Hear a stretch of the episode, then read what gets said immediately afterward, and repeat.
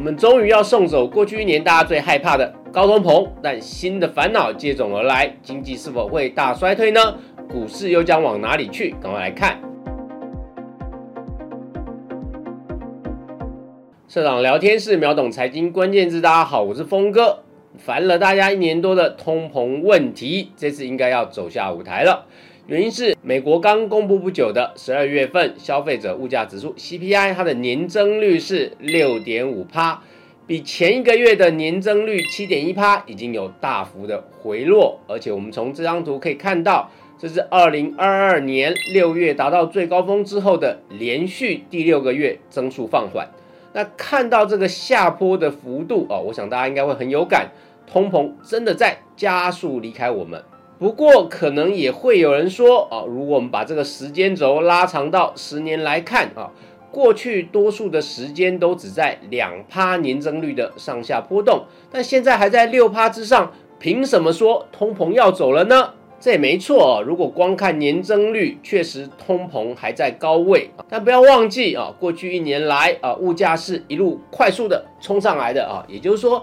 这个月比上个月还高啊，那上个月又比前个月高啊，这就是过去一年来这种快速快速的往上爬的一个现象啊。那月增率的增长哦，像这种每比前一个月都还要再增长的状况，如果你累积一段期间后啊，就会大幅的拉高年增率的水平。相反的啊，如果我们去看月增率，当它开始下降，而且能持续几个月之后。那么年增率也就会大幅下滑，所以我们来看一下月增率的状况是怎么样的哦。二零二二年十二月的月增率是负的零点一趴啊，是的，你没听错，是负数，这是过去两年半以来首见的负数。如果这个数字的趋势是维持在负零点一趴左右啊，那么在一年之内啊，整个年率就会降到负增长，也就是说，哎。通膨是不是会变成通缩呢？啊，不过我们认为这么极端的状况应该是不会出现啦。啊，如果出现，那才是天大的麻烦。通常只有在经济大衰退的时期才会出现这种状况，而且一旦发生，股市恐怕就要大崩盘了。所以我们现在比较倾向的看法是，啊，接下来一年。美国通膨的月增率数字啊，会维持在零增长到微小增长的这个区间呢。原因是十二月的月增率是负数啊，主要是因为能源价格的跌幅比较大，它比前一个月大跌了四点四趴。而能源价格呢，它一向比较波动啊，不过它跌到一定程度之后呢，这些产油国呢会去护住这个下档的价格哦，所以它通常下档是有限的。那所以我们在看 CPI 的时候呢，我们更要去留心核心物价指数的变动哦。所谓核心物价指数，它就是扣除了食品跟能源的物价指数。那这个核心物价指数呢，在十二月是月增零点三趴哦。那我们再来看这张图，最近三个月核心物价指数的月增率呢，已经接近于二零一八年到二零二零年的这个数值啊，也就是我们看到的过去十年。比较常见的啊，两趴上下的相对低通膨区间，这也是因此我们敢大胆猜测啊，如果没有发生更加激烈的地缘政治冲突或是其他意外状况的话，那么啊，美国的通膨正在开向一个相对低的稳定区间。通膨走了啊，但是现在比较怕的是经济衰退是不是要来了？啊，世界银行呢稍早公布了全球的二零二三年经济预测，这一次的预测呢是大幅下修为成长一点七趴啊，这跟去年六月所做的预估啊，当时预估是成长三趴，这是一个很大的下修。那么在过去三十年来啊，这个一点七趴的成长率呢，只略高于二零零九年跟二零二零年。那我们知道，二零零九年是因为前一年爆发了金融海啸，那二零二零年的状况则是突发的疫情。那我们再来细看世界银行的这份报告啊，它当中预估了美国二零二三年的经济成长率只有零点五趴，欧元区更是零成长啊，日本则有成长一趴。也就是说，在已开发国家中呢，在二零二三年呢，几乎是一片惨淡。美国跟欧元区的表现呢，还不如经济长期低迷的日本。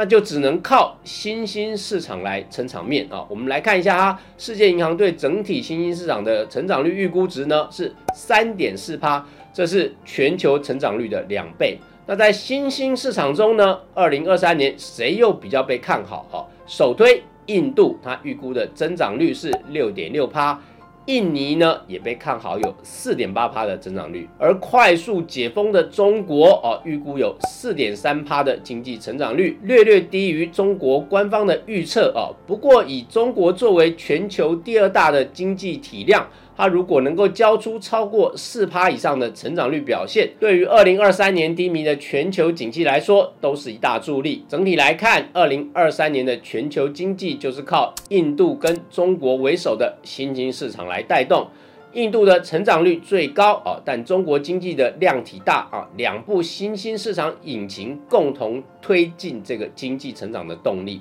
取代了前几年美国扮演的角色。而这个正在台面下缓缓发酵的趋势，其实已经反映在货币的强弱表现上。本来美元在强升息之下哦，美元指数一度飙高。但美元的高息已经不足以平抑啊，投资人对美国经济在二零二三年成长转弱的忧虑。另外还有一个烦恼是啊，美国国债现在也顶到了法律上限啊，这也是投资人的一大忧虑。我们可以看到，美元指数从去年十一月转弱之后，最近仍在破近期的新低点，而且你从技术线型来看呢，也反映出整个均线空头排列的格局算是相当弱势。那从美国通膨的急转向跟世界银行的下修经济预估。到美元指数的走势哦，都反映出美国经济现在面对的问题哦，已经不再是通膨，而是经济能否顺利的软着陆。目前来看，美国就业市场哦仍然属于稳健的状态啊，算是一个最重要的正面讯息。那么，在全球经济下调的气氛下，股市将何去何从？吊诡的是，有时候经济面的利空反而会是市场面的利多。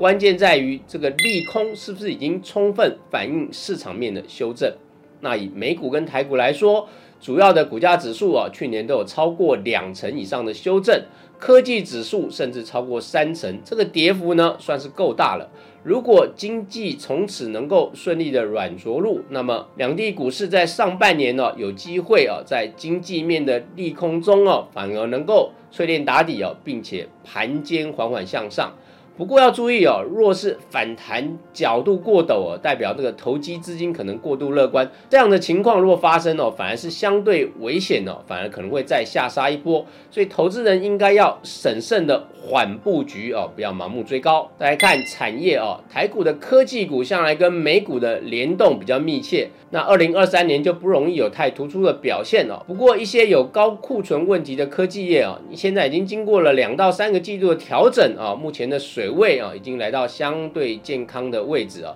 只是要看这个后续的拉货力道哦，还是要等终端市场的强度来看。那如果是以美国或欧元区为主要的市场呢，二零二三年就会相对辛苦一点，特别是欧元区市场在接近经济零成长的状况下啊，低迷期可能会比其他市场更久。但如果是以印度、中国乃至于东协国家为主要市场的企业啊，只是会相对受惠于这个区块比较强的经济复苏力道。最后总结今天的学习：